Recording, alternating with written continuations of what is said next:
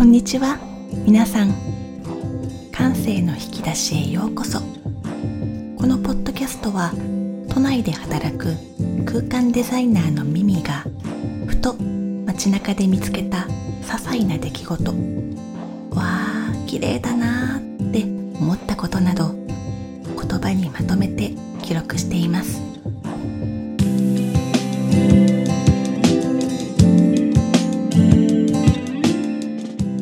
第5弾は毒で作られた場所。今年の初め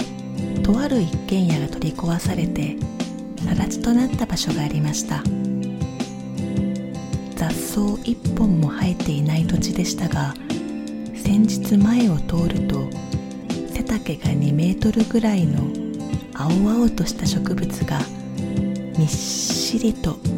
土地全体に覆い茂り空間を作っていました。思わず植物をかき分けて中に入ってみたくなりましたが葉っぱや茎の密度がとても高く小さな子供でも中に入ることができないくらい。きっと中は薄暗くまだ夏の日差しを残した今の時期の太陽でさえもその中に入れるのはごくわずかのように見えます。もし人間がこれと似たような場所密度が高く外から守られている空間を作るとしたら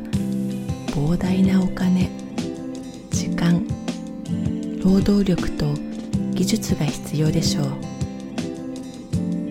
しかし自然は誰に頼まれたわけでもなく自らの生命力でいとも簡単にこのような場所を作ってしまう。デザインの大前提として自然にはかなわない。そこから学ぶだけ。とありますがまさしくその通りで私たちがやっていることは本当にちっぽけなことなんだなぁと改めて気づかされました。ちなみにその空間を覆っていた植物は主に洋酒山ごぼうというブドウに似た植物で見た目はベリーのような実でとても美味しそうですが全体に毒があるので絶対に食べてはいけないやつでした。そうと知らずに触っていました。皆さんもお気をつけください。それではごきげんよう。